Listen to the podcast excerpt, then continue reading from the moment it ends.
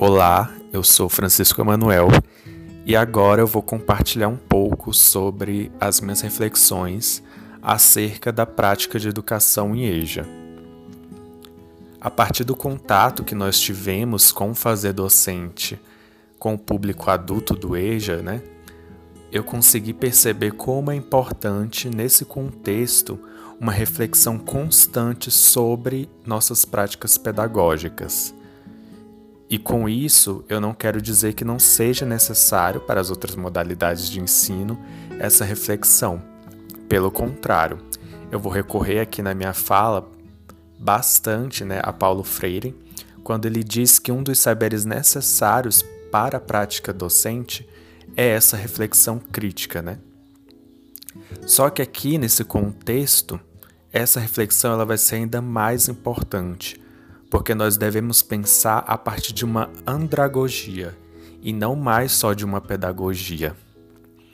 E a partir dessa andragogia, nós podemos buscar estratégias que são necessárias para um ensino mais significativo e emancipatório. Então, nessa perspectiva, um dos objetivos que eu acredito que seja mais importante no ensino de língua portuguesa na educação de jovens e adultos é a alfabetização, pois ela é necessária na medida que, por meio dela, as pessoas tenham condições de inserir-se socialmente, de buscar uma emancipação e ser cidadãos conscientes e críticos diante de sua própria realidade.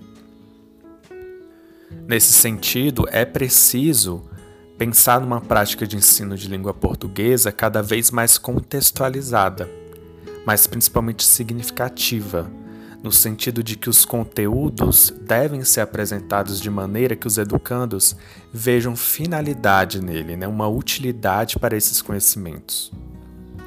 É preciso conceber a língua não só mais como um conjunto de regras que devem ser decoradas, mas uma língua viva que está em constante mudança e da qual esses educandos também fazem parte desse processo.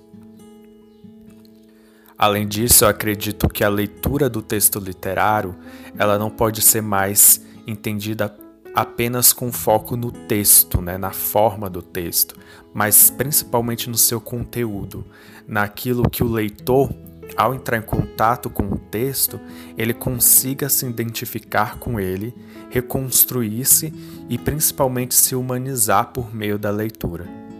Portanto, ao meu ver, o ensino no EJA né, deve ser voltado para um estímulo da motivação e da autoestima dos educandos, principalmente mostrando que eles são capazes de aprender.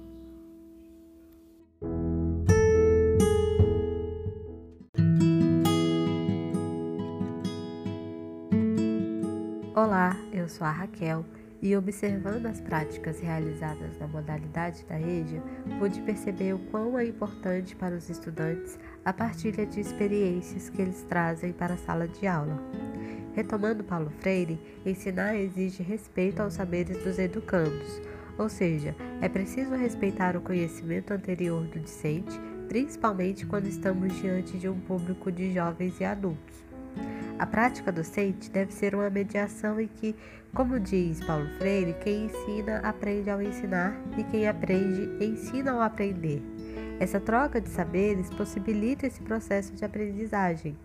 Utilizar as experiências e conhecimentos dos educandos torna esse processo mais enriquecedor, possibilitando que essa troca permita uma aproximação maior entre docentes e discentes e entre os próprios estudantes. Esse momento dialógico torna a sala de aula um local de partilha de conhecimentos, deixando-o também mais acolhedor.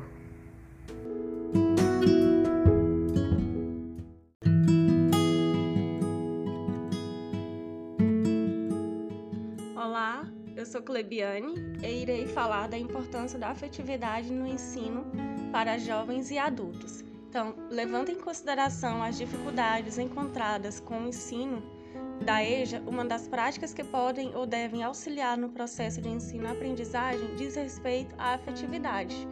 Então, nesse sentido, desenvolvê-la em sala de aula com os estudantes do ensino para jovens e adultos passa necessariamente pelo diálogo saudável, o que propicia ao educador não só conquistar a atenção dos mesmos, instigá-los a se sentirem mais confiantes e assim despertar o interesse em participar em debates mediados pelo professor, como pode favorecer o processo de aprendizagem.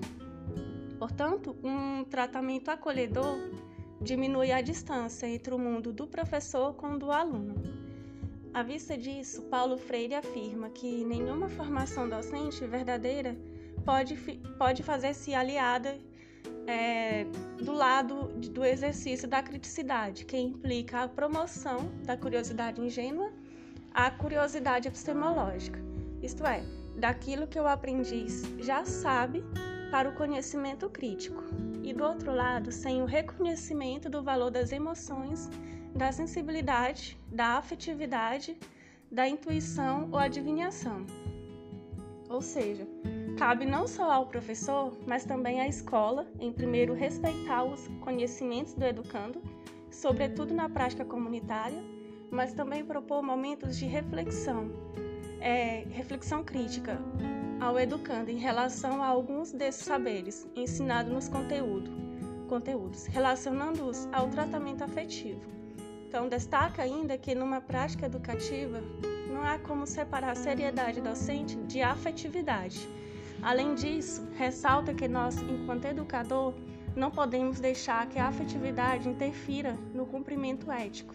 Ou seja, apesar de se trabalhar com afeto, não posso condicionar o trabalho do aluno de acordo com o meu bem-querer. Para o, o autor, o professor deve concordar autoridade, respeito e afetividade, além do arbítrio de cada um, do livre-arbítrio. Então, como podemos notar, desenvolver a afetividade envolve outros conhecimentos que merecem ser levados em consideração. Para além disso, a afetividade é um elemento que propicia ainda ao educador uma reflexão contínua sobre, sobre suas práticas educativas e as relações em sala de aula, buscando meios de motivar os alunos e principalmente sua permanência e sua conclusão na EJA. Posto isso, o ensino na EJA, na EJA enfrenta muitos desafios e que, portanto, merecem uma atenção e compreensão maior por parte dos educadores, como, por exemplo, uma boa parte desses estudantes da EJA trabalham então, buscar compreender a realidade do aluno faz toda a diferença no seu processo de aprendizagem, pois este se sente acolhido. O professor que se preocupa com seu aluno, que sabe ouvi-lo, que sabe valorizá-lo e acredita nele, desperta a vontade de voltar na próxima aula, instigado a descobrir que será ensinado.